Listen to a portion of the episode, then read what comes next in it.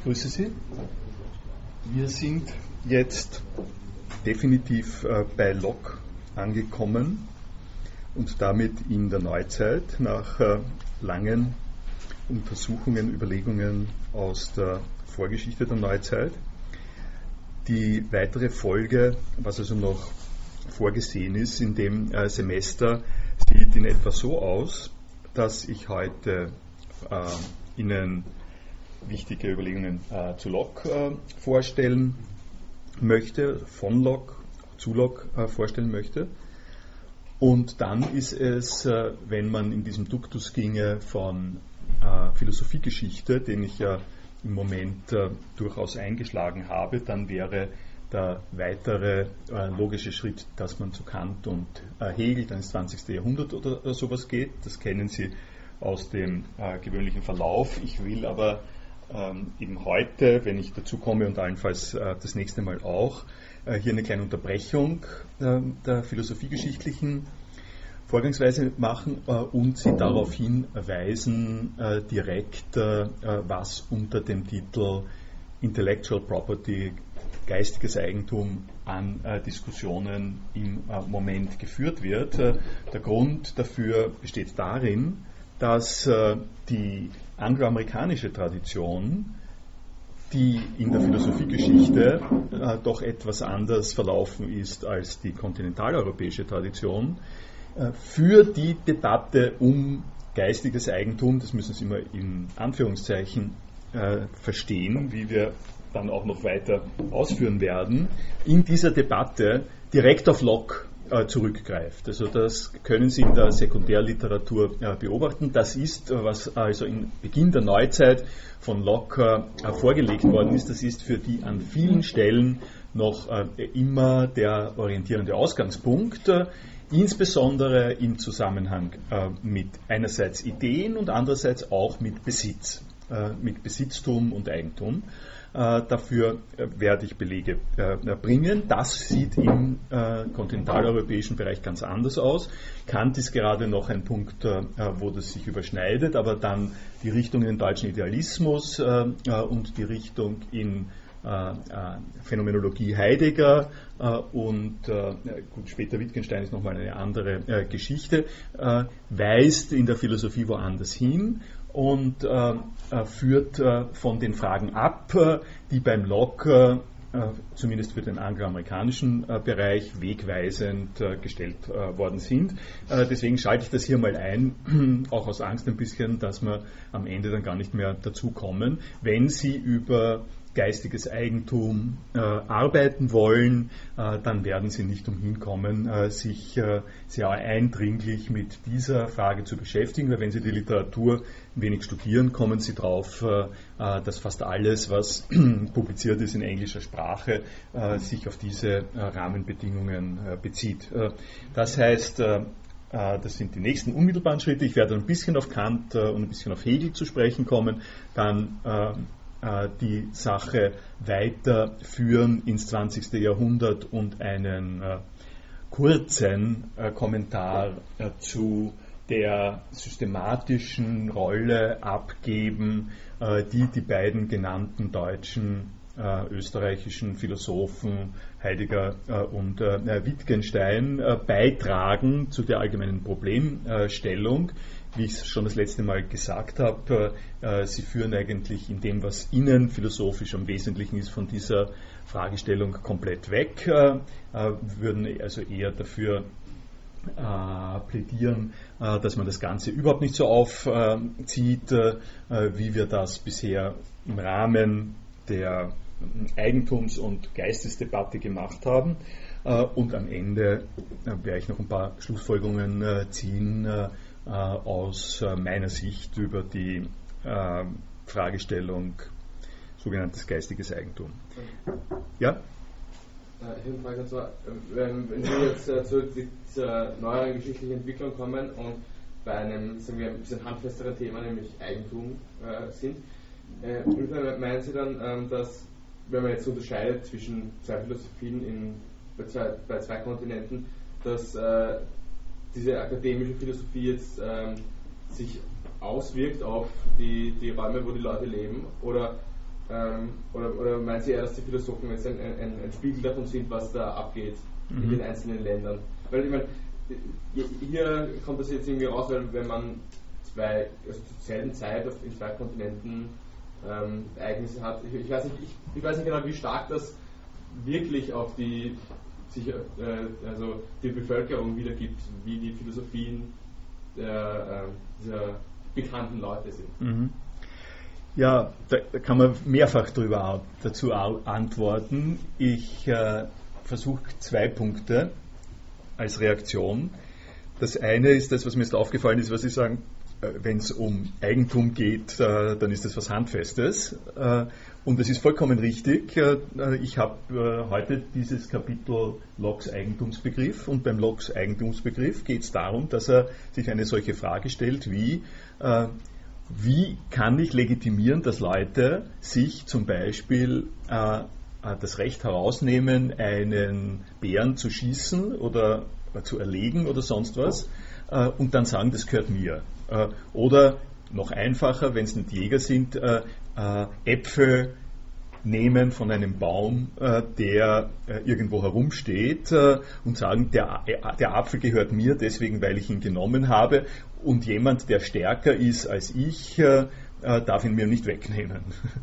Also sehr handfest, wirklich sehr, sehr handfeste Fragestellungen. Und äh, äh, das ist mir auch ein Anliegen, äh, darauf aufmerksam zu machen, dass es diese handfesten Fragestellungen gibt, aber äh, ein bisschen in Ihrer Frage eingepackt ist ja auch die Bemerkung, bisher haben wir noch nichts Handfestes äh, gemacht äh, diesbezüglich. bisher haben wir über Parmenides, Platon und solche Dinge, Thomas von Aquin und den Weltgeist gesprochen, den Intellektus ähm, und sowas ähnliches.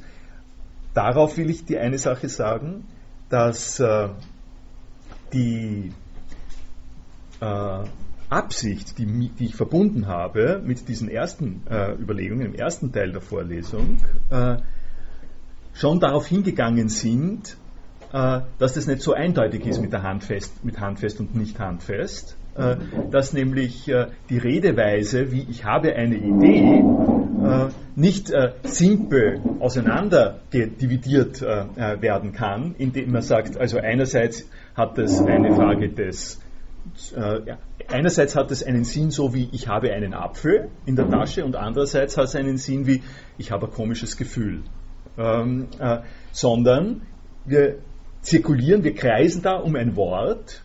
Dieses Wort ist uns angeboten von der Sprache aufgrund der Struktur, der Satzstruktur, die wir haben.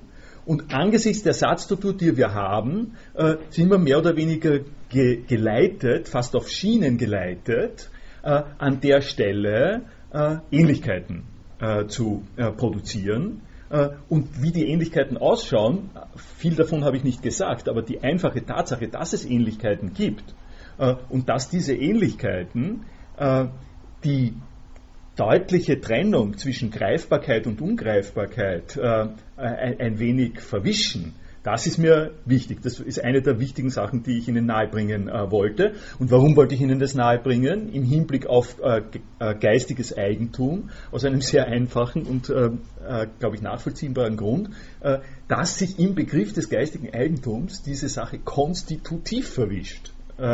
dass nämlich äh, man könnte sich richtig, richtig so ein, ein Spiel äh, dazu ausdenken, indem man sagt, äh, okay, was gehört, zum, was gehört zum Besitz, was gehört zum Haben, dass ich hingreifen kann und, ähm, äh, und es mir nehmen kann, dass ich es beschützen kann oder sowas ähnliches. Okay, probier das einmal mit Gedanken. Ja?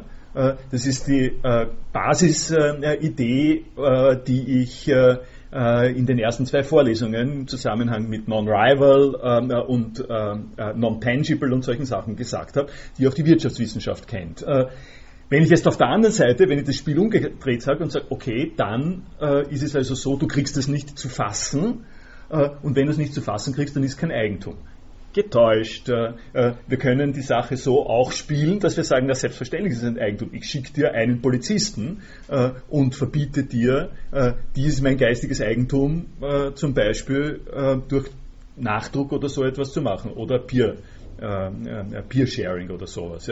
Ich klage dich an ähm, und verlange von dir riesige Summen als Strafe dafür, dass du ein Musikfile zur Verfügung gestellt hast. Das heißt, das ist für mich ein wichtiger Punkt, dass genau an der Stelle dieses Verwischen stattfindet. und das ist mal die erste. Das ist die erste Sache. Und von daher würde ich sagen, der sozusagen der historische Teil, der sprachanalytische, sprachphilosophische Teil ist durchaus mit äh, zum Problem auch der Greifbarkeit, weil die Greifbarkeit in diesem Bereich nicht so eindeutig ist. Das ist die erste Sache, die ich sagen wollte. Die zweite Reaktion ist, äh, äh, es ist schwer darauf zu antworten, weil es sehr generell, das ist äh, sehr allgemein, äh, was Sie fragen.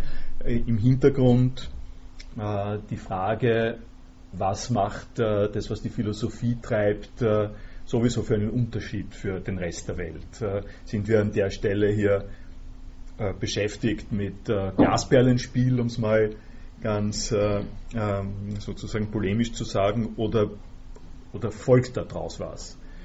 Und darauf möchte ich sagen, es ist eine, eine mögliche Reaktion, die ich jetzt ein bisschen pointiere, das macht wirklich viel Unterschied und gerade an dieser Stelle. Also es gibt nicht sehr viele Stellen, äh, die ich im Moment sehe, wo das, was in der Philosophie äh, äh, produziert wird, sagen wir es mal so, äh, sehr, sehr nahe an massivsten gesellschaftlichen Problemen ist.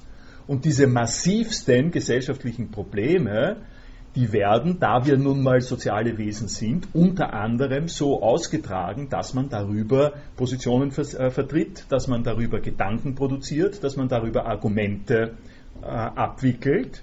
Äh, und dass äh, diese Argumente, da es politische Probleme sind, abhängig sind äh, von nicht, nicht nur natürlich, aber abhängig in einer Weise sind, auch von der Kraft äh, und Überzeugungsmöglichkeit von Argumenten. Und was sage ich damit? Also die simpelsten, äh, simpelste Sache zu sagen, ähm, Nahrungsmittel äh, oder Heilpflanzen äh, oder Medikamente, um es äh, mal an, an, diesen entscheidenden Sachen zu sagen, die mit einem riesigen Aufwand von juridischem Apparat für, also geschützt werden äh, zugunsten von Großkonzernen, äh, die äh, das deswegen beanspruchen, den Schutz deswegen beanspruchen, weil das ihr geistiges Eigentum ist. Äh, worin besteht das geistige Eigentum der Großkonzerne?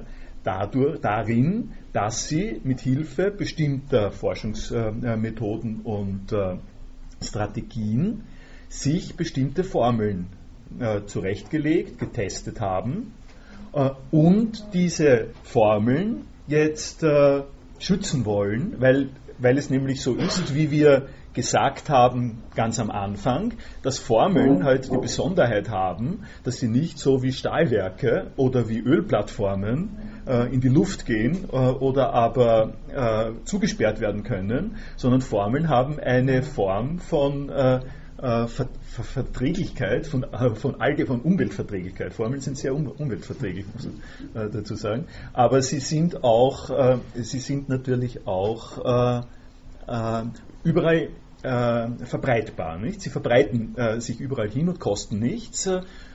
und da sind wir präzise an der Stelle, wo die Kostenfreiheit von Formeln eine eine handgreifliche Gefahr für die Leute darstellt, die solche Formeln äh, entwickeln und, und dafür ähm, einen äh, Profit erwarten, verlangen. Sage ich jetzt mal sehr, sehr neutral. Da, äh, ich bleibe sozusagen bei dieser äh, neutralen äh, Situation, äh, weil die die öffentliche Diskussion darüber, also stellen Sie sich eine Podiumsdiskussion vor und in der Podiumsdiskussion sitzt ähm, der CIO von Pfizer äh, und es sitzt einer, ähm, äh, sozusagen ein, ein, Regierungsvertreter aus Bangladesch ähm, und dann noch ein, zwei andere Leute. Und dann höre ich mir mal an, äh, wie die Diskussion abläuft und was dazu gesagt wird, äh, dass Pfizer äh, dieses Geld nicht nur, das muss man dazu sagen, nicht nur dieses Geld für sich reklamiert, sondern im Rahmen einer Weltwirtschaftsordnung, die gekennzeichnet ist durch die sogenannten TRIPS Agreements, das ist, was ich am Ende sagen will, ich nehme es ein bisschen vorweg, weil Sie das vollkommen zu Recht ansprechen, Trade-Related Intellectual Property Rights. Äh, das TRIPS Agreement äh, hat dazu geführt, seit äh, letzten Jahrzehnt, unter der Leitung von den großen industriellen Nationen, dass eine juridische Regelung von Copyright und Patenten für alle Staaten der Welt der, von der Welthandelsorganisation vorgeschrieben ist, ohne dass die Staaten dieser Welt diese Regeln übernehmen, werden sie nicht anteilig der Vorteile des äh, äh, Welthandels. Äh, das heißt, diese Form von Kreativität im geistigen Bereich äh, der äh, westlichen Industriestaaten äh, wird abgesichert durch die Argumentation, es gibt intellektuelle Eigentumsrechte und die Staaten der Welt müssen sich danach richten, diese intellektuellen Eigentumsrechte anzuerkennen, sonst kriegen die keine Förderung, da gibt es einfach einen Sanktionsmechanismus. Und wenn das nicht handgreiflich ist, äh, dann weiß ich nicht, was handgreiflich ist. Und wenn Philosophie irgendeinen Zweck hat, das sage ich jetzt mal aggressiv zurück, ja, äh, wenn Philosophie irgendeinen Zweck hat, dann hat es den Zweck, an dieser Stelle die Sache zu überlegen, äh, wie sich denn damit verhält, was wir denn dazu sagen sollen. Sollen wir sagen, die haben das Recht? Und das, was ich über Locke zu sagen haben werde, wie werden Sie sehen, ist geradewegs ein Kommentar zu diesem Problem. Halbwegs zufrieden? Ja, durchaus. Und ich, finde, ich möchte nur sagen, mhm. äh, interessant finde ich, so wie Sie das schildern, nämlich dass quasi wegen diesen internationalen Konzernen, da muss es irgendwie Rechte geben und, und da spielen philosophische Argumente ein. Da, da sieht man irgendwie, dass die Globalisation irgendwie rückkoppelt auf die Philosophie, weil dann äh, die Leute alle über dasselbe nachdenken. Also quasi, wenn man sich global einigen muss, dann führt es auch dazu, dass, dass äh, globale Argumente gefunden werden müssen, oder? Und das auf die Philosophie zurück. Ja, ja, ich sage ja, Ihnen, das ist richtig, ich sage Ihnen etwas, da geht es nicht direkt darauf, aber ähm, dient dem Zweck, Ihnen ein bisschen die Locksche äh, Position nahe zu äh, bringen, weil das, was Sie jetzt sagen, habe ich mir in der Vorbereitung von dieser Vorlesung in einer bisschen modifizierten Weise auch gedacht. Äh, am Beginn der Neuzeit äh, gibt es einen Philosophen äh, in dem Eck der Welt, äh, das äh, im Zusammenhang mit äh, neuen Wirtschaftsformen, nicht, äh, mit Kapitalismus und Eigentumskategorien gerade dabei ist, einen unglaublichen Sprung nach vorne zu machen in der Wirtschaftsentwicklung. Mhm. Ja, das, ist, das ist sozusagen noch vorindustriell, aber es ist an dieser Stelle durch Wissenschaft schon sehr, sehr viel angelegt von dem, was dann ausgenützt werden kann und was dann letztlich in einem gewissen Imperialismus äh, äh äh, endet.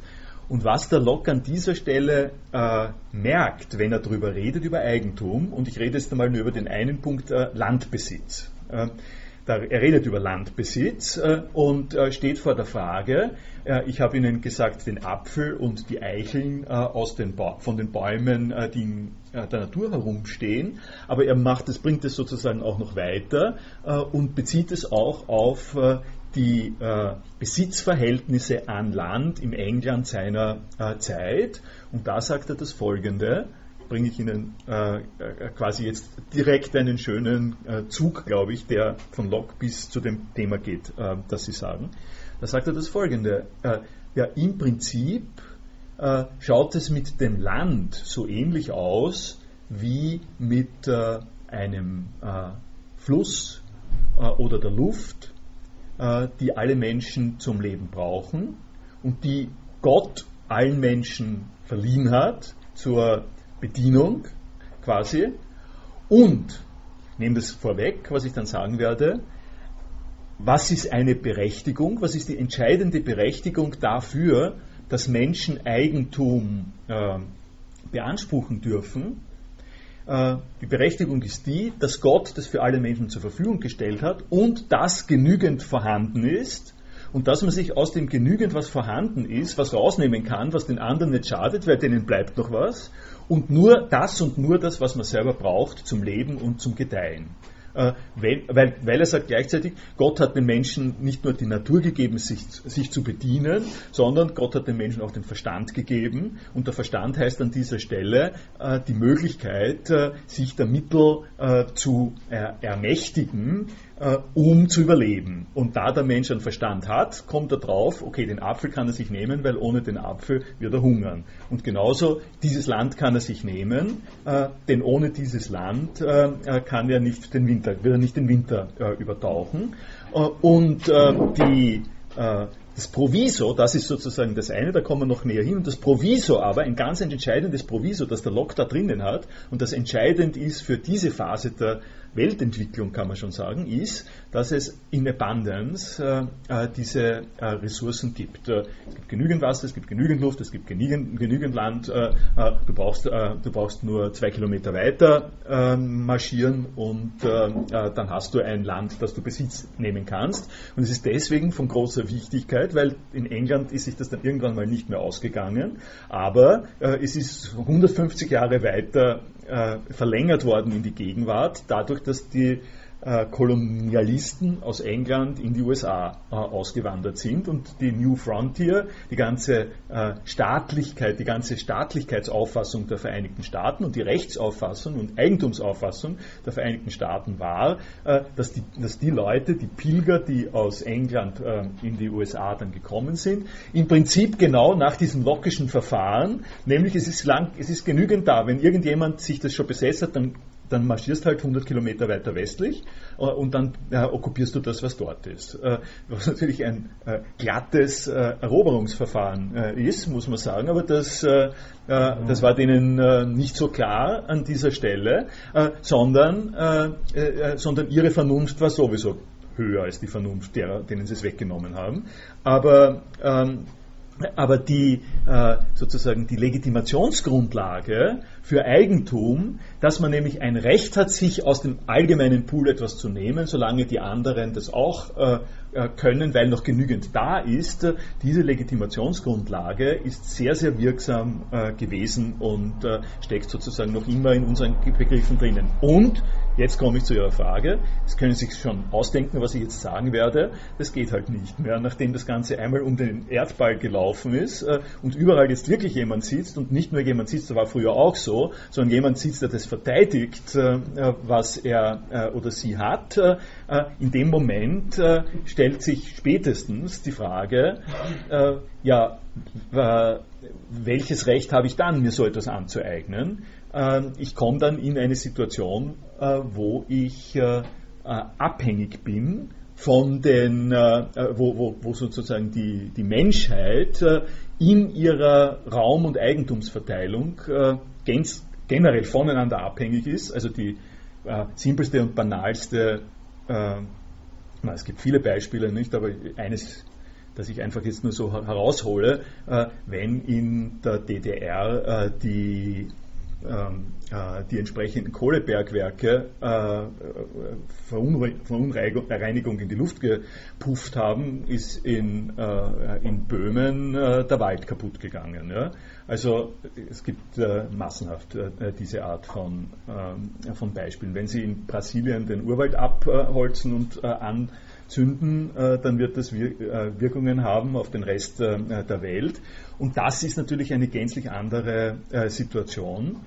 Äh, die durch die Globalisierung zustande kommt und auf die die äh, Philosophie, das ist jetzt interessant, nicht nur reagieren muss, das sowieso, aber in einem gewissen Sinn äh, ist die Philosophie quasi auch ein Abbild des Bewusstseins über Globalisierung weil die Philosophie, die der Locke betreibt, äh, ist, äh, ist ja in Wirklichkeit äh, auch eine Globalisierungsphilosophie, in dem Sinn, dass, man dass es davon ausgeht, allerdings von einer sozusagen schwer ähm, äh, einer schwer fehlerhaften Voraussetzung, nämlich dass die Erde so ausschaut, dass sie sich immer weiter ausdehnt, äh, je mehr Leute dort sind und etwas äh, dazu in Gebrauch nehmen. Es gibt, es gibt sozusagen No End. Also es wäre die Erde ein Science-Fiction-Planet, der einfach immer größer wird, je mehr Menschen akademischen äh, Raum beanspruchen. Ne? Äh, das ist eine falsche äh, Vorstellung von dem, worin wir leben und das, wird, das hat einfach wichtige äh, Auswirkungen auch auf, zumindest einmal nicht, äh, muss es haben, auf die, auf die äh, Legitimierung von Eigentum in einem Locke'schen Zusammenhang.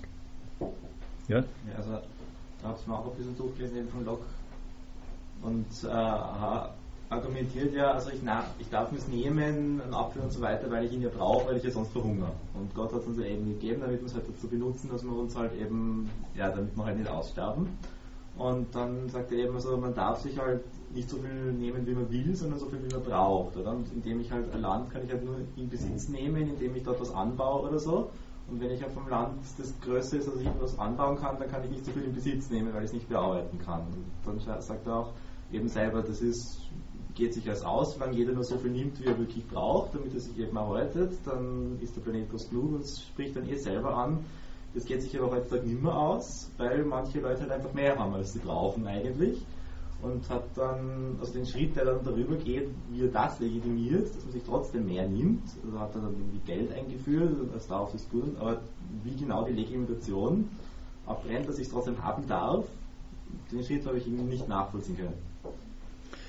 Das äh, haben Sie vollkommen äh, zu Recht jetzt angesprochen und äh, das ist auch eine Kritik an Locke, die äh, in der gegenwärtigen Diskussion immer wieder angesprochen wird. Äh, da gibt es diesen, und der entscheidende Switch ist der äh, zur Geldwirtschaft, den er selber, das ist, geht aus dem Text sehr gut heraus, den er selber auf eine, sagen wir, ein bisschen verwunderlich findet. Er redet ja ein, zweimal darüber, dass es schon komisch ist, wieso die Leute diese Metalle, die schön glänzen und die man nicht essen kann, für so wichtig halten. Äh, das sind so seine äh, Formulierungen. Äh, und das ist natürlich eine sehr schwache und sonderbare Argumentation. Aber vorher will ich noch was sagen. Sie weisen da auch auf einen entscheidenden Schwachpunkt in der Argumentation hin, weil äh, was, äh, ja, gehe ich jetzt vielleicht gleich mal äh, auf das Thema auch ein, der, der wichtige Punkt, äh, an dem die Eigentumsfrage beim John Locke hängt, ist, die folgende, ist der folgende. Äh, vorgegeben hat er andere Sozialtheoretiker, nach äh, Sozialtheoretiker äh, zeitgenössischer Art, äh, die eine Position vertreten wie die folgende. Äh, Im Rahmen der Schöpfungsordnung hat uns Gott äh, äh, die Erde zur Benutzung gegeben. Das steht schon im Buch Genesis drinnen. Gott hat Adam ähm, die Erde so in dieser Weise zur Verfügung gestellt. Nun ist die interessante Frage aber die, äh, dass Gott Adam das zur Verfügung stellt, sagt ja noch nicht, wie es weitergeht, wie es weitergeht, wenn jemand etwas zur Verfügung stellt, also vor allem Gott den Menschen was zur Verfügung stellt, äh, das bestimmt sich ganz wesentlich äh, an, äh, ich sag's mal so, an der Erbschaftsordnung. Weil wenn Gott dem Adam was zur Verfügung gestellt hat, okay, das ist sozusagen ihr Deal, da kann man sagen, die hat ein besonderes Verhältnis gehabt, das war der erste Mensch, den hat er besonders gern gehabt, dem wollte er nicht sterben lassen, dem wollte er solche Mittel geben, aber damit ist noch nicht geklärt, was machen die Kinder äh, von Adam, nämlich wir, äh, äh, damit. Und was die Kinder von Adam damit machen, hat Gott nicht in der Bibel gesagt, sondern das bestimmt sich daran, was Kinder normalerweise von Eltern kriegen unter gesellschaftlichen Umständen. Wie wird gehandelt damit, dass äh, Eltern etwas gekriegt haben, erworben haben und die Kinder, die nächste Generation, äh, steht jetzt äh, sozusagen vor der Frage, wie stehen wir dazu?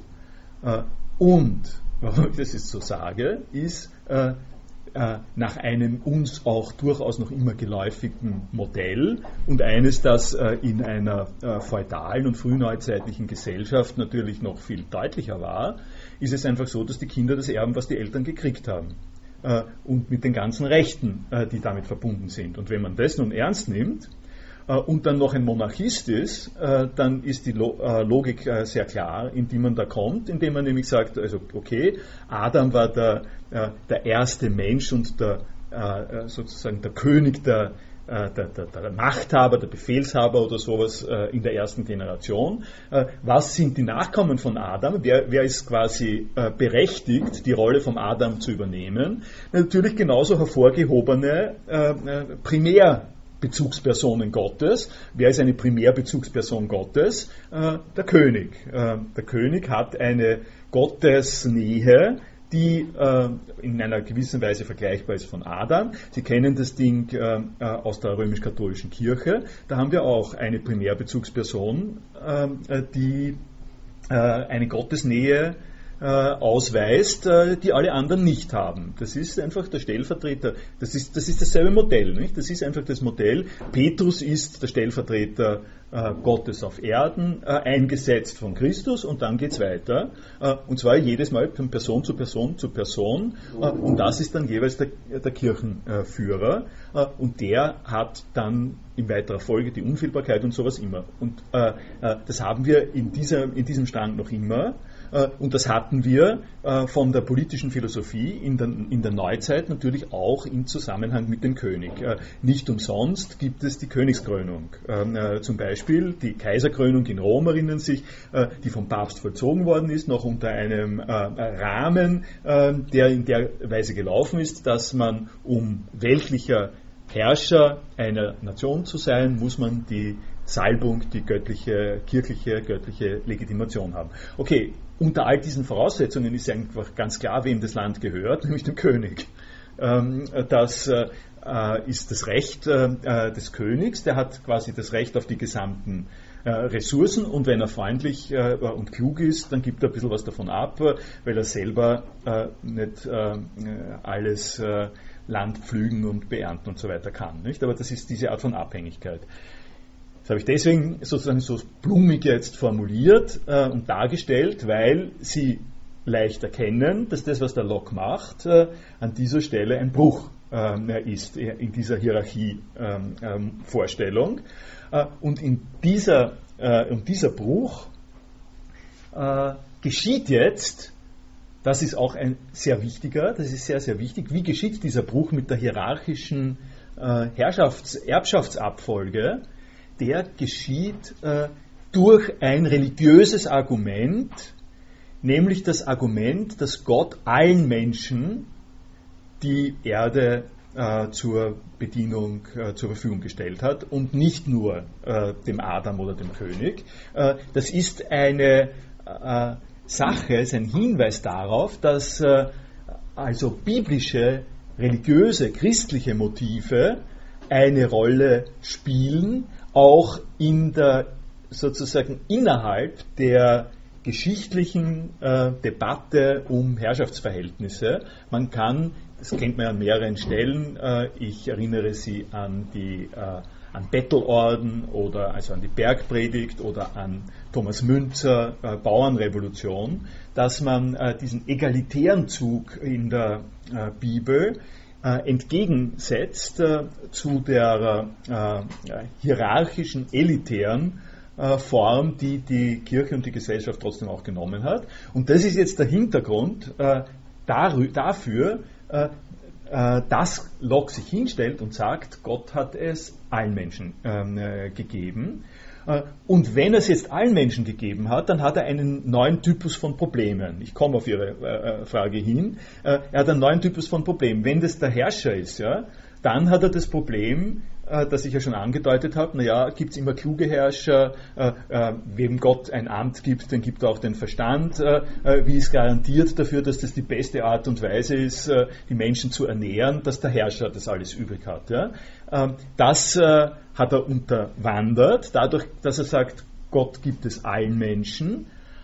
Aber er hat ein anderes äh, äh, Problem nun. Er hat das Problem, dass, dass das durchaus sozusagen außer Kontrolle geraten kann, indem Leute, das habe ich schon angedeutet, die zum Beispiel stärker sind, die sich zusammenrotten mit, einer klein, mit einem kleinen Räuberhaufen äh, oder eine Invasionsarmee oder sowas ähnliches äh, äh, dir, äh, dir das streitig machen, also auftreten und sagen, äh, sozusagen, wir nehmen dir das alles weg, du darfst nicht oder sowas ähnliches, Leute verhungern lassen, äh, für sich alles haben wollen und so. Nicht? Ich meine, das kennt, wird auch gekannt haben, dass es das gibt.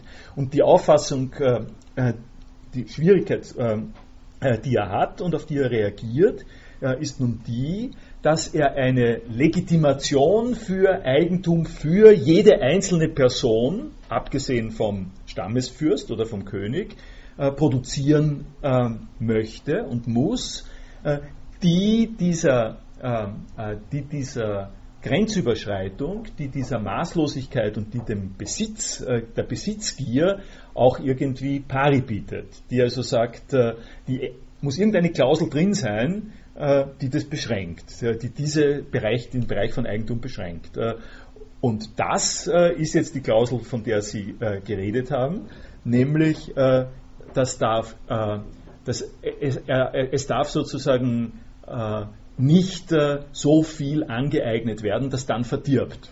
Das ist die eine Klausel. Man darf sich nicht ähm, alle Äpfel des Landstriches nehmen, die man nicht essen kann und die dann einfach verfaulen und den anderen äh, äh vorenthalten.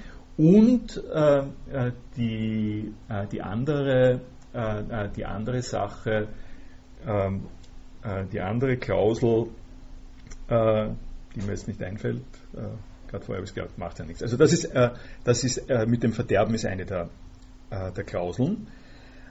Die Funktion, die dieses Argument äh, erfüllt, ist also die äh, Funktion, äh, hier einen gewissen Maß, äh, ein Maß halten, ein gewisses Maß mit, äh, äh, mit hinein zu nehmen.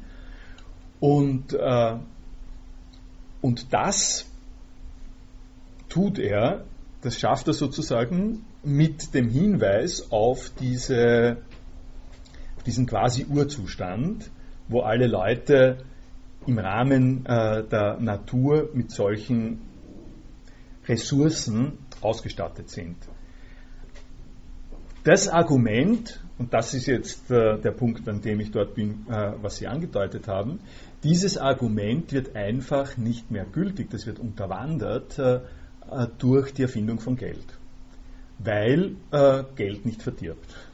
Und weil, äh, könnte man umgekehrt sagen, verstärkt sagen, Geld ja geradezu erfunden worden ist, äh, äh, darum, um aus diesem Problem herauszukommen, nämlich Verfügung, Macht anzuhäufen, ohne dass es einem unter den Fingern zerrinnt. Und da hat er eine, wenn Sie am, ganz am Ende von der ähm, Passage lesen, die ich Ihnen hier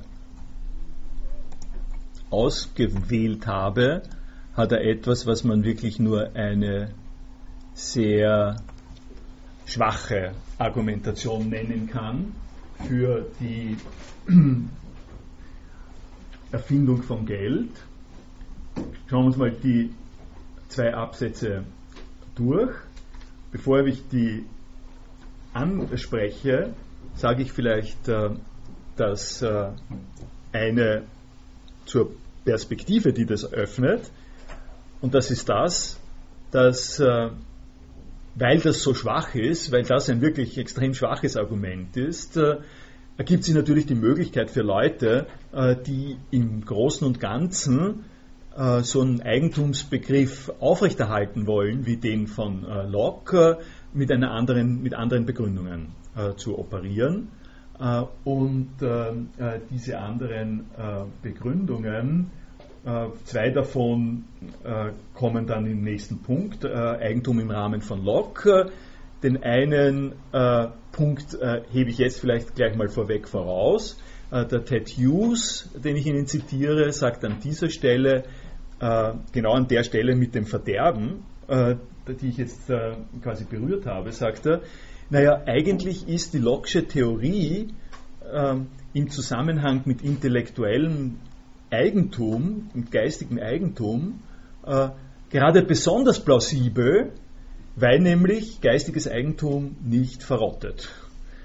weil diese einschränkende Locksche Klausel, dass man nur so viel haben kann, wie einem nicht quasi verdirbt in, im Speicher und so, die gilt an dieser Stelle nicht. Das heißt, ich kann geistiges Eigentum haben für solange ich immer will und darum äh, eignet sich Locke eigentlich genauso, besonders gut als einer, der für geistiges Eigentum argumentiert. Werden wir noch dazu kommen. Aber sehen wir uns das mal an. Since gold and silver, being little useful to the life of man in proportion to food, has its value only from the consent of man, whereof labor yet makes in great part the measure, it is plain that men have agreed to a disproportionate and unequal possession of the earth, they having by a tacit and voluntary consent found out a way how a man may fairly possess more land than he himself can use the product of by receiving in exchange for the overplus gold and silver, which may be hoarded up without injury to anyone, these metals not spoiling or decaying in the hands of the possessors. Das Argument äh, ist das, äh, dass äh, die Menschheit sich schon was dabei gedacht haben, äh, dass sie das äh, entsprechend eingerichtet haben. Zum Stichwort Denken, wenn es aber jetzt um, um eine Idee geht und jemand hat eine Idee und teilt die nicht und vergisst sie, dann ist es völlig wertlos. Insofern kann es schon verrotten. Also äh, da mm. muss man es fast mm. teilen. Da kann man das Eigentum nicht für sich behalten, weil sonst verliert es den Wert. Äh, ja, ja, das ist richtig. Äh, ich würde es noch ein bisschen weiter verfolgen. Ich würde sagen, äh, das Problem, das in dem drinsteckt, was du jetzt sagst, ist allerdings, äh, was ist denn das Kriterium, dass man sagen kann, jemand hat eine Idee und er sagt es niemandem weiter? Ich habe nämlich, ich habe es die Idee, ich habe es noch niemandem gesagt, aber, aber ich habe die Idee, dass ich morgen auf dem Mars bin. Ähm, ähm, jetzt das ist deswegen interessant, weil äh, da komme ich zurück auf etwas, was ich letztes Mal gesagt habe. Sie haben an der Stelle die doppelte Deutung, die zumindest doppelte Deutung von Idee als Vorstellung. Wenn ich jetzt sage, ich, ich stelle mir vor, ich bin morgen auf dem Mars, habe es aber noch niemandem gesagt, dann hat das äh, sozusagen, das ist neutral, das äh, okay, das spinnt manchmal. Ja?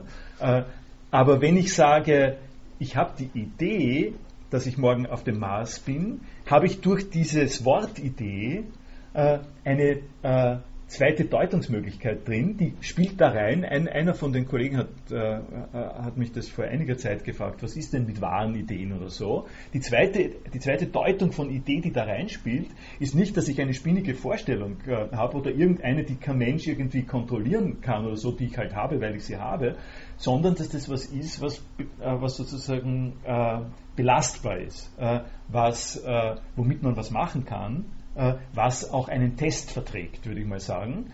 Und diese Idee, die einen, also eine gute Idee, ähm, eine, eine profitable Idee oder sowas, ist nicht einfach irgendeine Vorstellung, sondern ist eine, die einen Belastungstest verträgt. Und diese Deutung von Idee, die kommt aus äh, der anderen Ecke der Tradition, von der wir geredet haben, nämlich von der platonischen Ecke. Äh, davon, dass die Welt auf eine bestimmte Art und Weise organisiert ist.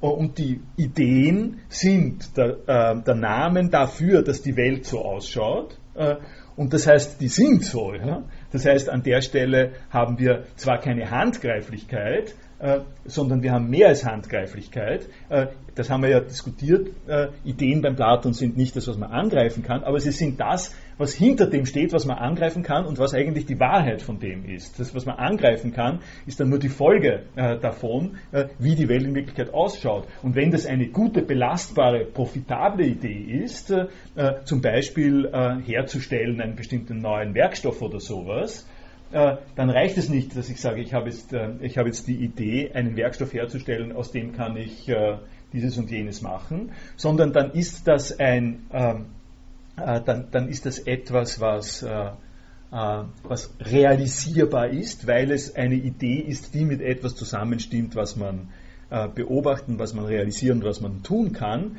Und das ist jetzt quasi die Situation, wo man äh, auf deinen Hinweis antworten könnte, naja, welche Art von Idee hast du jetzt? Ja? Äh, äh, wenn du eine Idee hast im Sinn von Vorstellung und du sagst es niemandem, dann äh, ähm, ist es dein Problem und dann hängt nicht viel daran. Ja? Aber, und da hast du vollkommen recht, und da wird das Ganze noch schärfer, gesetzt den Fall, äh, ich habe eine Idee und diese Idee ist belastbar und äh, da stellt sich jetzt natürlich die Frage, ähm, wie überprüft man das? Wer, wer weiß das? Wer kann das sein? Aber gesetzt den Fall, ich, äh, ähm, äh, es gibt so etwas, es gibt diese Art von, was es ja sicher gibt, diese Art von belastbaren Ideen, und dann beschließe ich, äh, die Welt ist mir so zuwider, äh, äh, oder ich kriege so wenig dafür oder sonst irgendwas. Ich habe gute Gründe dafür zu sehen, dass das, äh, dass das sozusagen machbar und, und produktiv ist. Und ich habe jetzt irgendwelche Gründe zu sagen, nein, nein, nein, ihr kriegt das nicht. Ja? Ähm, äh, ihr kriegt das nicht. Dann, ich, ich, ich lasse es. Dann hast du vollkommen recht. In einem erhöhten Sinn hast du recht. Dann ist die Welt einfach ein schlechterer Ort, als sie sein könnte. Äh, also da, und dann, dann geht der Welt was ab, weil äh, äh es äh, Möglichkeiten gibt, die, und wodurch jetzt, die durch ein Eigentumsregime, äh, die durch ein Eigentumsregime unter, unterbunden werden. Das, also, dass ich, dass ich dann diese, das ist auch ein bisschen komplizierter, komme ich jetzt drauf, äh, ich sage es mal von der anderen Seite. Es ist ein Standardargument äh, in der Diskussion über intellektuelles Eigentum, dass äh, man um, den Wirtschaft, um die wirtschaftlichen Ziele der sozusagen der Produktivität und der Kreativität der Welt auszunützen, dass man um diese Ziele zu erreichen, besser dran ist, wenn man den Leuten, die gute Ideen haben, äh, die Möglichkeit gibt, ein bisschen Geld davon äh, daraus zu machen. Äh, und das heißt, ihnen für einen gewissen Zeitraum äh, die Monopolsituation im Ausnützen ihrer Idee äh, zu lassen. Das ist, äh, das wird sozusagen ständig in der Debatte, in der wirtschaftlichen Debatte vorausgesetzt. Äh, und die Frage, die sich daran anschließt, ist dann immer die, äh, sozusagen, wie stark soll diese, äh, wie, wie stark soll das sein? Wie stark soll diese Möglichkeit, ein Patent oder ein Copyright zu haben, sein? Wie stark ist, die, ist der Schutz dieser Form von Eigentum? Und in diesem Zusammenhang, äh, und das ist jetzt der, Grund, wo, der Punkt, wo es in der wirtschaftlichen Debatte auftritt, in diesem Zusammenhang wird dann immer wieder gesagt, äh, wenn die Leute kein Geld dafür kriegen, wenn sie gute Ideen haben, dann werden sie diese Ideen nicht haben. Dann werden sie nicht die Arbeit auf sich nehmen, solche Ideen, so gute Ideen zu produzieren, und dann ist die Gesellschaft schlimmer, schlimmer dran. Das ist der Rahmen, den ich jetzt machen wollte. Also äh, die, die, dein eigenes Argument, also dein Argument, äh, ist durchaus ein Faktor in der wirtschaftlichen Debatte, wo man sagt, äh, äh, allerdings, allerdings sozusagen gilt das in der wirtschaftlichen, in der ökonomischen Debatte als ein Argument dafür, dass man eine Form von Schutz des äh, geistigen Eigentums haben will, äh, weil sich sonst die Leute nicht die Mühe machen, gute neue Ideen zu haben. Ähm, das, äh, an, der andere Teil äh, ist natürlich der, und in der sozusagen in der empirischen Ökonomie äh, geht es dann immer hin und her von der anderen Seite. Der andere Teil ist natürlich, wenn du, äh, äh, wenn du den Menschen zu viel äh, Eigentum zugestehst, Eigentumsrechte zugestehst an diesen guten Ideen, dann passiert das Folgende, dann werden sie auch gierig, ja, und dann werden sie, das sind unsere Kurven, die wir am Anfang gehabt haben, dann gehen die mit dem Preis rauf, äh, von dem, was sie verlangen. Und je höher der Preis ist, desto weniger Leute können was damit anfangen. Und dann blockiert sich irgendwann einmal äh, die Gesellschaft selber und kann es nicht vertreten, das muss man ja dazu sagen, dann ist es gesellschaftlich aus ökonomischer Sicht nicht vertretbar, äh, bestimmte Gesetze zu beschließen, äh, die bestimmten Leuten besonders hohe Eigentumsrechte äh, geben, weil die Gesellschaft leidet. Meine, blöd wird die Gesellschaft sein, wenn man, äh, wenn man sie mal idealistisch nimmt. Ne? Blöd wird die Gesellschaft sein, sich ein Rechtssystem zu geben, das extra bestimmten Leuten, die damit den anderen den, das, die Wohlfahrt blockieren, besonders Geld sozusagen zuzuschieben. Ja? Dazu muss man sagen, ja, blöd ist die Gesellschaft in bestimmter Hinsicht. Nicht? Das, äh, das kommt durchaus vor. Und zwar, die, weil einer der Gründe ist der, dass, äh, dass es natürlich die Gesellschaft nicht gibt, sondern es gibt Herrschaftsverhältnisse innerhalb von sozialen Zusammenhängen. Und die Herrschaftsverhältnisse innerhalb der sozialen Zusammenhänge können durchaus so und Einflussmöglichkeiten können durchaus so aussehen, äh, dass bestimmte Interessen und Argumente einen hohen Grad haben. Da bin ich jetzt wieder bei der Philosophie, äh, die kann an der Stelle vielleicht ein bisschen was beitragen zur Aufklärung äh, dieser Zusammenhänge. Ähm, ja.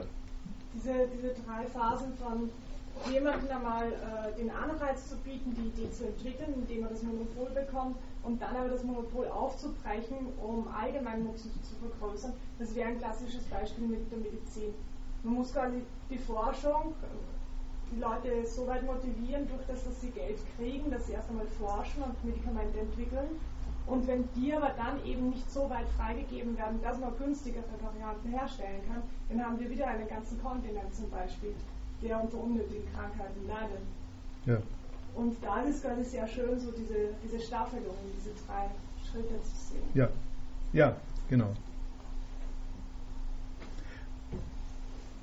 Äh, und, äh, und was, was, ja, würde ich einfach so, äh, so stehen lassen. Was man in dem Zusammenhang noch anmerken kann, ist, dass das auch natürlich ein Teil der Debatte ist. Das sollte man jetzt nicht äh, vergessen angesichts dieser Dreistufigkeit, äh, die du ansprichst, äh, dass es natürlich Leute gibt, die darauf hinweisen, äh, dass, äh, ähm, dass es unter keinen Umständen zwingend und ausschließlich ist, äh, dass wir an dieser Stelle äh, mit Eigentum, mit dem Eigentumsregime überhaupt operieren müssen. Äh, also der simple Hinweis darauf, es hat noch kein, es haben die Leute Ideen gehabt und Sachen entwickelt und das war ganz ohne Trips. Das war ganz ohne Patente und Copyright. Ja. Hunderte Jahre ähm, hindurch haben die Leute Ideen gehabt und gute Ideen gehabt. Nicht deswegen, äh, weil sie das äh, unbedingt sofort ins Geld umsetzen äh, könnten. Zum Beispiel hat es Leute gegeben, die haben das ad majorem Dei gloriam gemacht. Ja. Es, es, es, hat Leute gegeben, die haben, äh, haben Gedanken gehabt, etwas entwickelt, deswegen, weil die Welt so schön ist äh, und weil sie so interessant und so vernünftig ist und weil es schön ist zu zeigen, dass sie interessant und vernünftig ist. Äh, ich gehe ja auch nicht, ich gehe ja auch nicht am Land spazieren in der Regel gehe ich nicht am Land spazieren, deswegen, dass mein, mein, da, damit, äh, damit sozusagen mein Kreislauf äh, sich äh, stabilisiert, sondern ich gehe deswegen spazieren, weil es dort schön ist, unter anderem.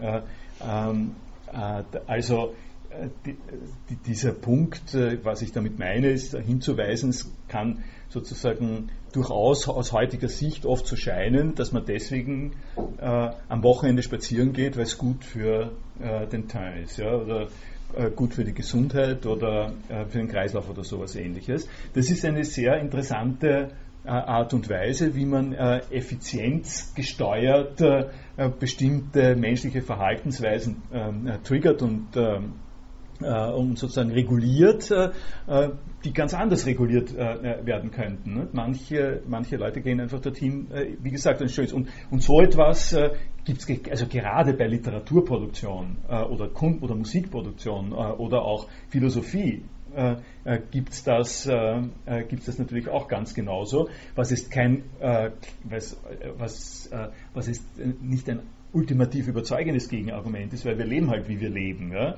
Aber es weist nur darauf hin, dass die Alternative äh, da ist. Äh, ich wollte nur sagen, äh, wenn Sie den Vergleich ziehen mit früheren Zeiten, dass man also früher auch was erfunden hat, ohne, ohne dass es den Anreiz durch Patentschutz gegeben hat, dann äh, glaube ich, muss man auch sehen, dass wir heute ein unglaubliches äh, Sicherheitsbewusstsein haben in den hochentwickelten Wohlstandsländern und dass deshalb die, die Entwicklung von neuen Produkten äh, ein, ein tausendfaches kostet von, von damals. Nicht? Früher hat man das Rad erfunden, dann hat man es halt ausprobiert und ja, weil es sich bewährt hat, hat hm. haben es dann alle nachgeahmt und das war wunderbar. AT ist natürlich ein, die Entwicklung eines neuen Medikaments ist eine Sache, die hunderte, hunderte Millionen von, von Euro kostet, die zehn Jahre dauert mit all dem Zulassungsverfahren und so weiter.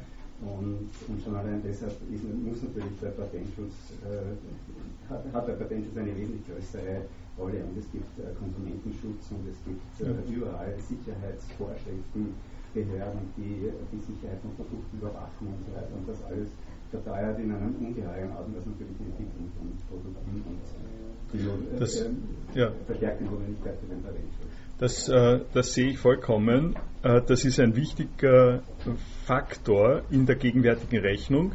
Äh, ich stelle daneben, nicht dagegen, ich stelle daneben, was ich gestern äh, gelesen habe aus dem US-amerikanischen Senat bei der Anhörung, der, äh, Anhörung zu der Explosion der Bohrinsel. Da hat einer der Senatoren ein firmeninternes Papier bekommen aus dem Jahr 2001, wo drin steht, das spezielle Ventil, bei dem offensichtlich die Batterie ausgelaufen war, hat 260 äh, Fehlerquellen. Also an, an 260 Stellen äh, nachgewiesen äh, fragil. Das haben die gewusst, äh, seit 2001 äh, zumindest. Ja? Ähm, und haben aber gesagt, das ist bombensicher. Jetzt, äh, also das meine ich jetzt nicht polemisch, sondern einfach deskriptiv wir leben tatsächlich in einem Environment, wo man einerseits stimmen vollkommen zu, äh, hohe Auflagen an Sicherheit, an Verantwortlichkeit äh, an äh, solche Firmen äh, adressiert. Und äh, nicht umsonst sagt BP gleich äh, zu Beginn der Sache, sie sind bereit für alles das einzutreten. Ja. Die Frage ist, wie, also, wie bezahlt man das? Ja? Die Frage die, an der Stelle ist relativ deutlich, dass der finanzielle Kalkül, der so läuft, dass Firmen, der, das kann man ja weiterführen, dass Firmen die Möglichkeit, den Firmen die Möglichkeit zugestanden wird, äh, unter bestimmten äh, Bedingungen sehr viel Geld zu machen, unter anderem auch deswegen, damit sie solche Kompensationen zahlen können. Ja? Äh, aber welches Regime, äh, sagen wir mal, äh, führt man sich auf diese Art und Weise ein. Unter anderem ein Regime, das diese 260 nachgewiesenen Irrtümer äh, zumindest äh, in den Hintergrund treten lässt, was sich schon einmal rein ökonomisch oder so rational nicht ausgeht. Und zweitens natürlich, und das ist, das sozusagen ist ein banales, aber doch nicht ganz zu vernachlässigendes grünes Argument, sozusagen, wie viel ist, ein, äh, wie viel ist eine zerstörte Umwelt wert? Ja? Wie viel äh, äh veranschlagst du für, für 100.000 tote Tiere oder sowas ähnliches? Ne? Äh, aber das, das ist nun wirklich nichts, was, äh, was man den Firmen vorwerfen kann, sondern das ist etwas, was in der Organisation drinsteht, ne? drinsteckt.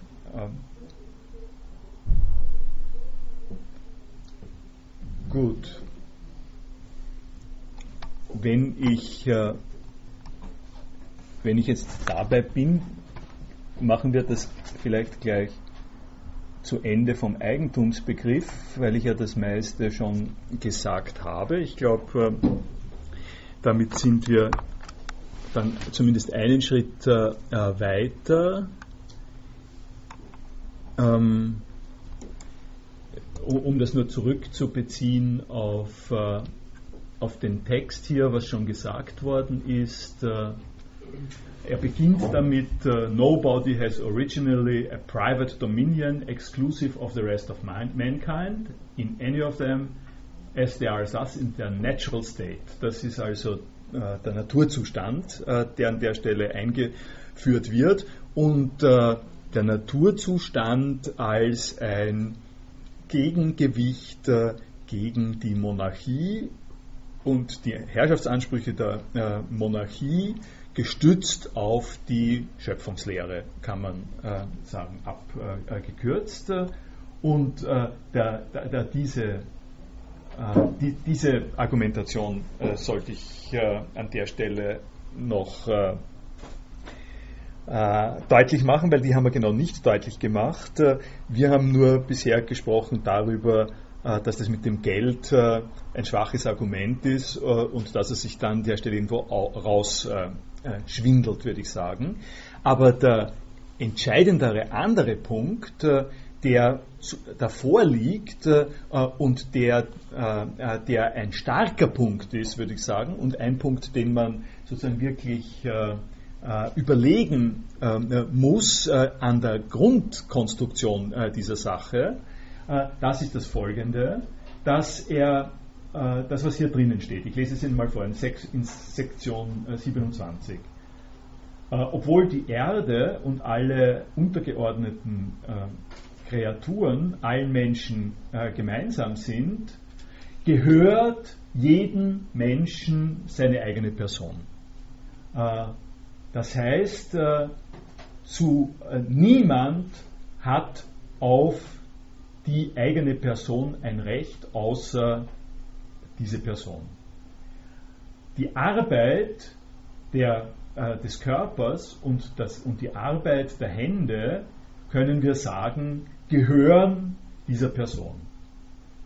Also wenn immer es der Fall ist, dass jemand vom Naturzustand etwas wegnimmt, was die Natur zur Verfügung gestellt hat, dann hat diese Person äh, das, was sie aus der Natur genommen hat, äh, mit der eigenen Arbeit verbunden. Mixed with his labor. Das ist die äh, zentrale Stelle. He has mixed his labor with and joined to it something that is his own and thereby makes it his property.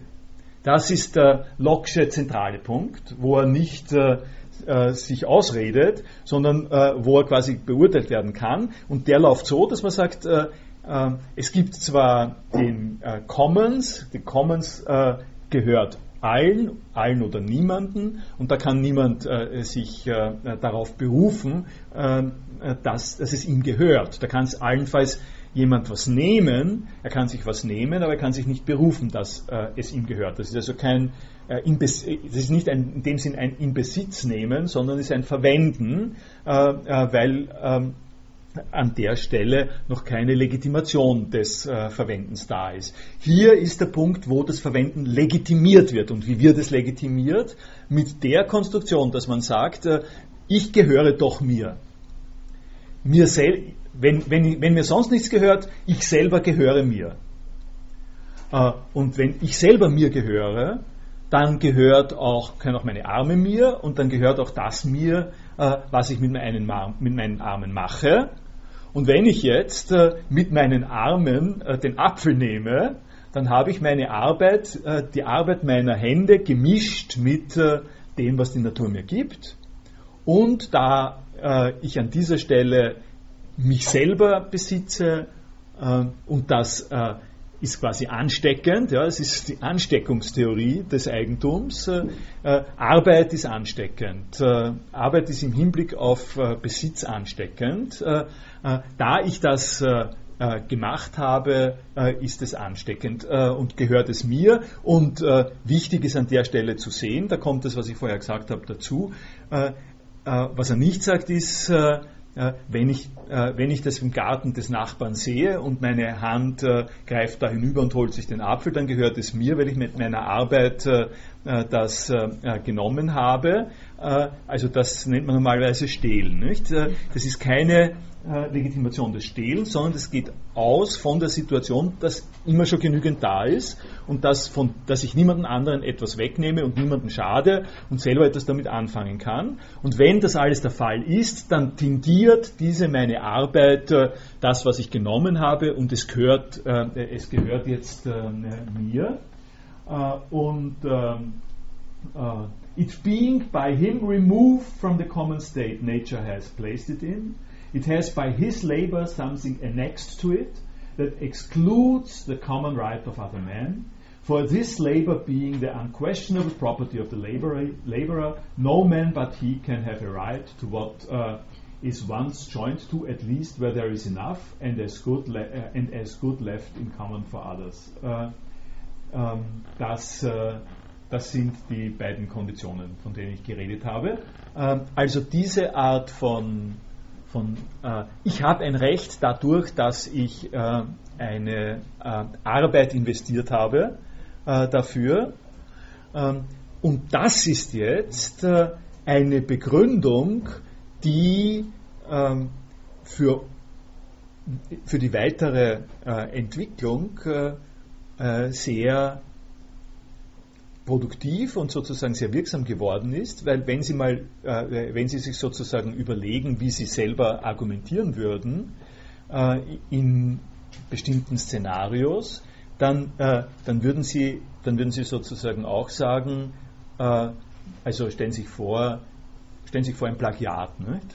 das ist doch ein guter Fall an dieser Stelle. Stellen Sie sich vor, Sie haben eine Diplomarbeit geschrieben und, äh, äh, und haben äh, diese Diplomarbeit irgendwo auf einem Server liegen gelassen, äh, wo der Verantwortliche des Servers äh, gleichzeitig Diplomarbeiten verkauft an andere Leute und sie kommen drauf, dass jemand anderer, sagen wir mal in Australien, ähm, eine Diplomarbeit gerade eingereicht hat oder in einem, einen Artikel publiziert hat, wo genau das drinnen steht, alles das, was Sie geschrieben haben, dann werden Sie, dann werden Sie sagen, darf er das? Äh, also vermutlich, vermutlich ist, also wenn es Ihnen egal ist, ja, Sie können natürlich auch einer anderen Auf, äh, Auffassung sein. Sie können sagen, alles das, was ich tue, gehört der ganzen Welt. Äh, ich produziere es sozusagen nur in den Digital Commons hinein. Das ist schon möglich. Aber aber ich würde mal auch vermuten, dass äh, wenn Sie noch am Anfang Ihrer wissenschaftlichen Karriere stehen und ein Profil brauchen äh, äh, und ziemlich viel Arbeit investiert haben, äh, darum, um hier eine gute Arbeit zu schreiben, dass Sie verärgert sein werden äh, und äh, sich fragen werden, das gehört doch eigentlich verboten, das darf er doch nicht machen, das ist doch einfach ein sozusagen Diebstahl. Da kommen Sie jetzt an derselben Stelle hin, wo ähm, jemand Ihnen sagen kann, na, Diebstahl, äh, fehlt Ihnen was? Äh, die ganzen Gedanken äh, haben Sie nach wie vor. Äh, was soll das für ein Diebstahl sein? Ähm, ähm, das ist ein sonderbarer Diebstahl, äh, wo Sie alles das, äh, und Sie, es, es, verhindert Sie ja niemand, da was weiter damit zum, zu machen. Sie haben alle Möglichkeiten, die Sie bisher gehabt haben, äh, haben Sie jetzt auch noch. Und Sie, Sie merken an der Stelle, äh, dass es da ein bisschen eng wird äh, ja, mit dem Problem. Ja? Nicht ganz, wenn man das Pech hat, dass man die Diplomarbeit noch nicht einreicht und er das Zum Beispiel. Das äh, ist schmerzhaft. Das ist, äh, das ist tatsächlich schmerzhaft, ja. ja ähm, wie geht es da auf die Nachahmung oder Wiederholung, wenn ich zum Beispiel an einer ganz ähm, ordinären Situation denke, wenn ich jetzt vor einem Apfelgarten stehe, der ist niemandem gehört und ich sehe, wie ich jemand einen Apfel und weil das eine äh, spezielle Technik, vielleicht holt er sich dann mit einem Stock herunter. Und ich mache das nach und mhm. äh, einen Apfel zu kriegen, ist das dann schon eine Verletzung seiner, geistigen, seiner, seiner geistigen Arbeit. Seiner, also, wenn dann, wenn es dann in so komplexen Zusammenhängen ähm, die Problematik entsteht, dass jemand etwas am Weg findet, zum Beispiel irgendwas zu generieren oder was nicht, irgendein spezielles einen Samen hat oder ein Medikament hat, dann, ja, dann kann ich das ja nachahmen. Ja, insofern ist es ja nicht, es ist die Frage, ob ich, ist, ob ich das prinzipiell verbieten kann, wenn ich jetzt zum Beispiel ähm, weiß nicht, Nasenbohrer ja, ja. Nasenbohren, ob er mir das nachahmen darf, damit er Rotz auf seinem Finger hat. Ja? Sie äh, Sie haben absolut, Sie haben absolut recht, äh, äh, treffen äh, genau, äh, genau ein Problem, äh, dass man, glaube ich, so, so beschreiben könnte. Es kommt in, vom, vom Hughes kommt es dann an der Stelle. Wo kämen wir denn hin, wenn alle Leute, die ihren Kindern eine gute Nacht-Geschichte erzählen, jemanden zahlen müssten, der das erste Mal die Idee gehabt hat, Kindern kann man, damit sie leichter einschlafen, eine gute Nachtgeschichte erzählen. Ja? Das wäre eine vollständige Horrorvorstellung. Äh, äh, das, das, äh, das, ist vollkommen krank. Ja? Und daran kann man als nächstes den Kommentar schließen, dass man überhaupt eine solche Idee hat, auf diese Art von Krankheit, ja, dass man darüber etwas zahlen muss, das ist natürlich schon ein Teil eines Settings, der, das dadurch entsteht, dass man Gedanken in Geld verwandelt. Äh, äh, wenn, wenn du dich darauf einlässt, dass bestimmte Gedanken in Geld verwandelt werden können, dann bist du in einem Spektrum drinnen, äh, wo du dann plötzlich vor einer solchen Frage stehst äh, und wo dann die Schwierigkeit ist in der Diskussion, wo mache ich dann da die Grenze? Nicht? Äh, bestimmt, ja, das ist mal das Erstes. Ich wollte sagen, weil wenn, das, wenn, wenn der Garten voller Äpfel ist, dann ist ja kein Problem, wenn sie jeder annimmt. Ja? Das ist, wenn, wenn, genug da ist. Ja? Das sagt Locke. Ja? Das sagt Locke. Aber, ja. die Idee selber, kann ich, die Idee selber nachzuahmen, das, geht, das wäre ja schon, das, das ist ja schon das Plagiat. Ja? Aber also äh, äh, damit wir es ein bisschen ausspinnen und auf äh, die gegenwärtige Realität ja auch bringen. Also sagen wir mal so, es gibt ein Gerät, das ermöglicht dir in sehr kurzer Zeit Äpfel von ihren, von ihren Kernen zu befreien. Und damit kann man, mit, da kann man sozusagen viel effizienter mit Äpfeln umgehen, kann viel besser Apfelkompott machen äh, und äh, sowas ähnliches. Ne? Äh, diese Idee ist jetzt also mit irgendwas raffiniert, eine kleine, kleine Vorkehrung und so. Das wäre jetzt eine Idee, die einerseits leicht äh, nachzumachen ist, äh, die aber auch einen gewissen Nutzwert hat und die äh, ähm, die ein bisschen jetzt äh, in dem Zwischen, in dem schwierigen Zwischenbereich drin ist. Nicht? Man kann sagen, also das ist eine Idee, da hat man so einen Zylinder, den steckt man da hinein, da gibt es eine gewisse Vorkehrung, äh, der den, ähm, den äh, Apfelkern entfernt und auf besonders elegante Art und Weise rauszunehmen versucht, sodass, sodass, sagen wir mal, 500 statt 50 Äpfel in der Stunde fürs Apfelkompott verwendet werden können. Das ist jetzt äh, etwas, was man nachmachen kann und wo jetzt die Frage auftaucht, äh, sollen wir in der Gesellschaft äh, Regeln einführen, dass jemand, der eine so kluge Idee gehabt hat, ähm, für 20 Jahre oder so für 10 Jahre der Einzige ist, der diese, der diese Werkzeuge produzieren kann. Weil nachmachen, das, das ist verloren. Ja? Also jemand, der sieht, was die Idee ist, äh, kann das im Prinzip, wenn er es selber zu Hause bastelt, äh, kann er nachmachen und äh, damit ist die Idee ein zweites Mal umgesetzt und das kostet nichts und das kann er verwenden ja, für sich zu Hause. Der Punkt, an dem wir von dem wir sprechen, ist der, dass ein Staat der Auffassung ist, dass ein bestimmter Mechanismus, zum Beispiel so ein Gerät, so ein Werkzeug, für zehn Jahre nur verkauft werden kann, wenn diese Person, die das, erste Mal ins Patentamt getragen hat, äh, dafür Geld kriegt. Äh, sowas ähnliches. Ne? Und das ist es, was man meint mit ein äh, vorläufiges Monopol. Ein zeitlich befristetes Monopol kriegt die Person und die Argumentation, die die Rechts ähm, Gelehrten an der Stelle anbieten, ist eben die, dass man sagt, wenn wir sowas nicht vorsehen, dann wird der äh, dann, dann, werden solche Geräte nicht äh, äh, produziert. Ich weise Sie auf was äh, anderes hin, weil das zu, mit dem zusammenhängt, äh, äh, was wir ganz am Anfang gesagt haben, diese berühmte Trinkwasserlösung, ja, die, die, der Paul Romer bespricht und die ich am, in den ersten zwei Sitzungen auch besprochen habe. Das ist eine Idee die Idee, dass man nicht nur einfach Wasser, sondern ein bisschen Salz und ein bisschen Zitrone mischt. Und wenn man bisschen Salz und Zitrone, die es überall gibt, in das Wasser mischt, dann sterben die Kinder nicht an Durchfall, ähm, äh, äh, sondern sie werden gerettet. Ja? Äh, das, ist ein, äh, das ist eine Idee, äh, die man nachahmen kann und von der man jetzt, äh, von der man jetzt in der ökonomischen Sicht der Dinge sagen kann, sagen könnte, diese Idee die Gesellschaft ist eigentlich in einer Situation, wo sie sagen äh, sollte oder sagen müsste, diese, diese Entdeckung, diese Erfindung äh, ist unglaublich viel Geld wert. Äh, das, ist, äh, das ist etwas, das wollen wir hoch bezahlen, ähm, weil äh, damit so viele Menschenleben gerettet werden. Und gleichzeitig geht das nicht, weil äh, das nichts die kostet nichts. Das kann jeder nachmachen. Es, wär, es, wär ganz, es ist völlig illusorisch, wenn einmal jemand das publiziert hat, wenn einmal diese Idee publiziert ist, ist völlig illusorisch, äh, an der Stelle noch zu kontrollieren, wer das verwendet, äh, weil, die, äh, äh weil, der wirklich, weil die Kosten der Kontrolle und die Kosten der Produktion von diesem, äh, von diesem Ding wirtschaftlich einfach nicht äh, äh, sozusagen in, ins Gewicht fallen. Und in diesem Bereich äh, befinden wir uns sozusagen. Also wenn man zum Beispiel die geisteswissenschaftlichen Erkenntnisse, wenn man das anfangen würde zu patentieren, was äh, in der Philosophie zum Beispiel von sich gegeben wird, ja. das interessiert niemanden, weil es einfach kein, man kein Geld damit machen kann. Ja? Und wenn man dann in die Naturwissenschaft, Naturwissenschaft und in die Medizin ja. geht, dann sind da, ist, besteht da unheimliches Bemühen, das geheim zu halten.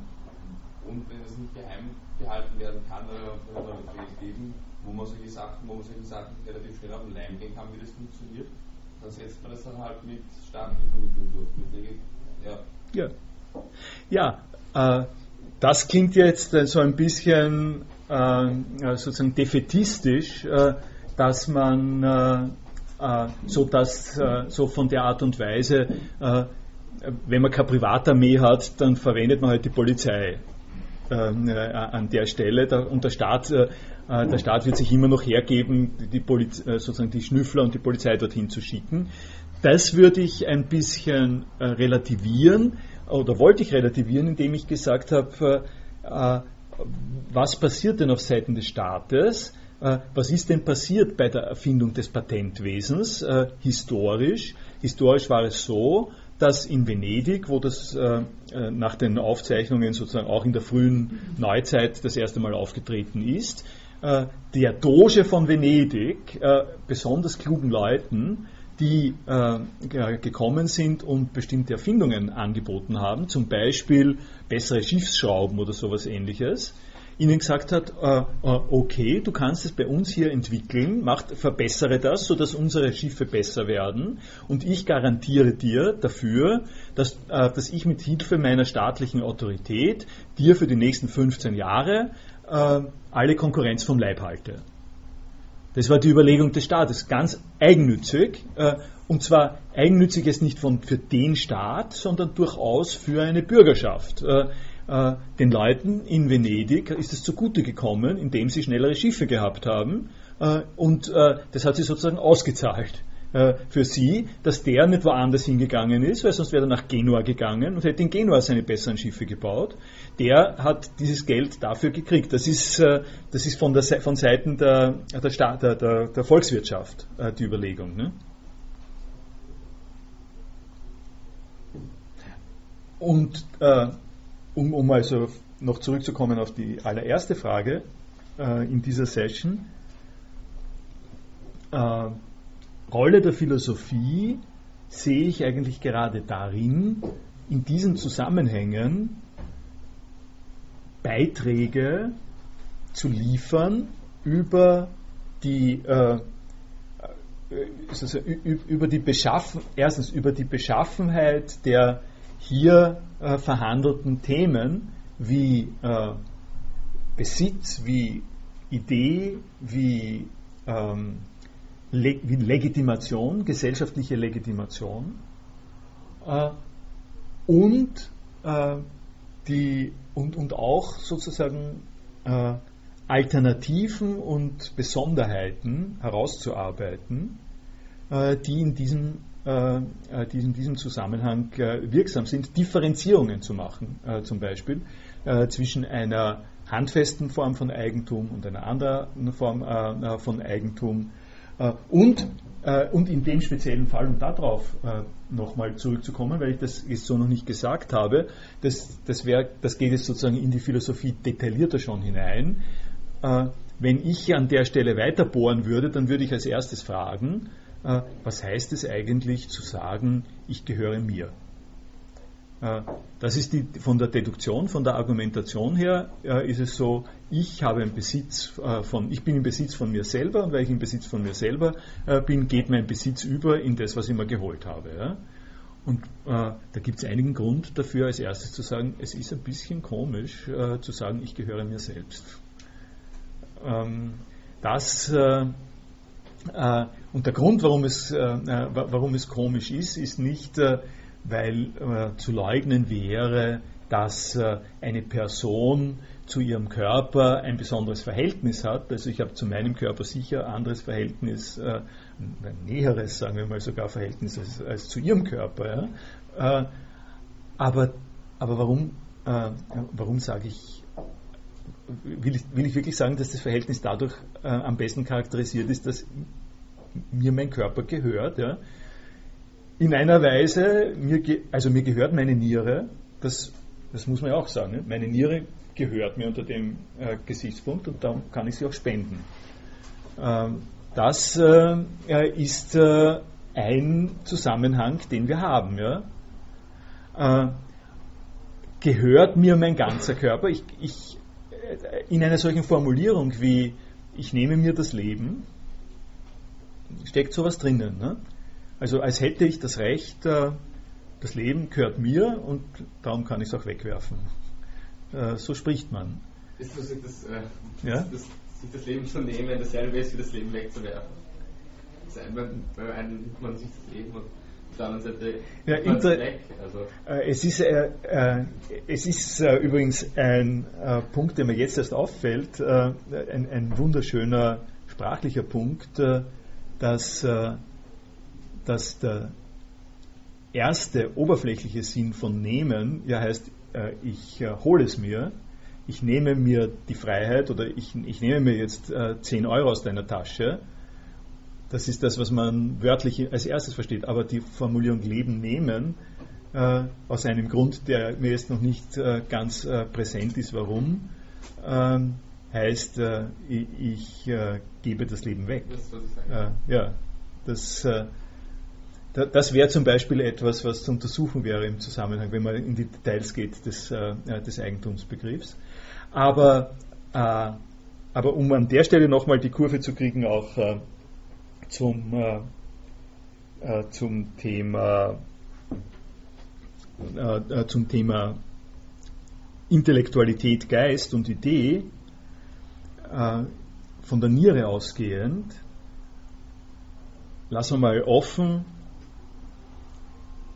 wie sehr man im Besitz seiner selbst ist. Man kann, ich bin im Besitz meiner Sinne, sagt man auch. Ne? Lassen wir das mal äh, offen und sagen, okay, im Sinne der Niere, im Zusammenhang mit der Niere ist es so, äh, das ist ein Handels, das ist auch etwas, äh, was ein Handelsgut ist, wo man sagen kann, äh, diese meine Niere hat einen bestimmten Preis, äh, hat eine bestimmte Gestalt, kann transportiert werden, dorthin kann einer anderen Person eingesetzt werden. Ist das jetzt, und das ist der Punkt, ist das in irgendeiner Art und Weise vergleichbar mit meiner guten Idee? Das, das sind wir jetzt sozusagen wieder im, im, äh, im Kreis. Ja? Kann ich, und das ist ja eine Versuchung und äh, eine Tendenz, äh, äh die wir sehr oft und sehr gerne haben, dass wir sagen, so wie da meine Niere ist, ja, ist da meine Idee, und wenn ich diese Idee nehme und in der Niere geht's, kommt sie sozusagen in die Vakuumverpackung und in der Idee kommt sie auf das Blatt Papier. Und wenn ich es dann auf diesem Blatt Papier habe, diese Idee, dann gehe ich damit so um äh, wie, mit der, äh, wie mit der Niere. Ne? Äh, oder äh, nämlich indem ich sie verkaufe zum Beispiel. Äh, ist das die richtige Art und Weise jetzt zu betrachten? In einer gewissen Weise handeln wir so, aber auf der anderen Seite wird immer wieder darauf hingewiesen, dass das nicht ganz so stimmt. Und zwar warum? Weil, äh, also wenn man das mit dem Nierenbeispiel jetzt weiter, äh, weitermacht, äh, es ist zwar richtig, dass ich eine Niere nur deswegen habe, weil meine Eltern überlebt haben, solange ich, solange bis ich geboren worden bin. Meine Eltern haben mir meine Anlage zur Niere äh, mitgegeben. Ja?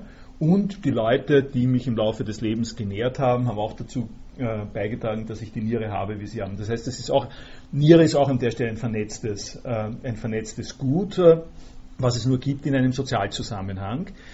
Aber es hat eigentlich noch niemand je äh, äh, gesagt oder behauptet, äh, dass wenn ich meine Niere jemandem spende, meine Großtante, die mir von zwei bis drei Jahren den Pudding gemacht hat und die dazu geführt hat, dass ich hier auch eine Niere habe, ein Recht an meiner, meiner Niere hat. Ja?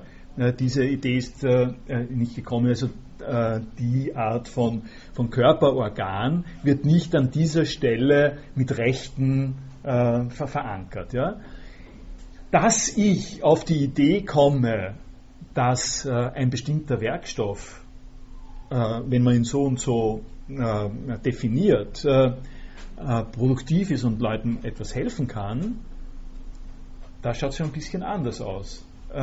Das, das, ist, das fängt schon mal damit an, das ist einfach nur eine gute Idee in einem Zusammenhang, in dem schon viele, viele andere realisierte Ideen gibt. Das ist nämlich, äh, also das, das passt irgendwie ganz nett zusammen mit, dem, äh, mit der Idee, wenn, äh, mit der Idee, äh, wenn in der Antike jemand die Relativitätstheorie vom Einstein äh, gehabt hätte, hätte er da die Relativitätstheorie vom Einstein gehabt. Also gesetzt den Fall, jemand hätte dort aufgeschrieben, äh, E ist gleich mc Quadrat. Ja? Hätte er da, und vielleicht noch ein bisschen was bisschen Kryptisches dazu, ja, hätte der damals die, ähm, äh, die Relativitätstheorie haben können? Hätte er damals die Idee der Relativitätstheorie haben können? Meine Auffassung ist nein. Ist ganz unmöglich, äh, weil es zur Relativitätstheorie gehört, äh, was alles die Vorstufen sind, äh, die die Menschen im Laufe der Zeit gemacht haben, auf die das jetzt draufgesetzt ist. Also eine Relativ Idee der Relativitätstheorie oder die Idee äh, von äh, äh, sozusagen von, von digitaler Schaltung oder sowas, kann man nur haben gleichzeitig damit, dass äh, man einen äh, riesigen Zusammenhang von anderen Ideen gleichzeitig mit einbezieht, auf eine Art und Weise, wie das bei Nieren nicht der Fall ist, weil eine Niere, eine Niere kann sozusagen, wenn es sein muss, allein leben. Ja? Die, kann, also in, die kann man tief frieren und kann dorthin stellen eine Niere, die aus irgendeinem Grund tiefgefroren seit der Antike äh, im, im, Gletscher ähm, äh, zum Beispiel sich konserviert hat, würde ich, traue mich jetzt nicht zu sagen, aber ich würde mal riskieren, wenn der Ötzi eine Niere gehabt hätte äh, und äh, man äh, die natürlich nicht sofort ins Museum hätte gebracht, aber wenn, wenn der eine äh, funktionale Niere gehabt hätte, dann hätte man diese Niere wahrscheinlich heutzutage mit Mühe so jemanden einsetzen können. Nicht? Äh, äh, also dieser Transfer. Hm? Das klingt ein bisschen nach Ja. Gut, also diese, äh, äh, was ich sagen will, ist, diese Art von handgreiflicher Kontinuität ähm, äh, schaut ein bisschen anders aus als äh, die Idee der Kontinuität und der Interdependenz von, von Ideen. Ich danke Ihnen sehr für die äh, Kooperation heute. Ich mache Sie auf eine Sache aufmerksam, weil das jetzt ein bisschen losgegangen ist als äh, Diskussion. Es gibt äh, für jede der Seiten, die wir hier haben, hier oben eine Seite Diskussion und die wartet auf Ihre Beiträge. Danke.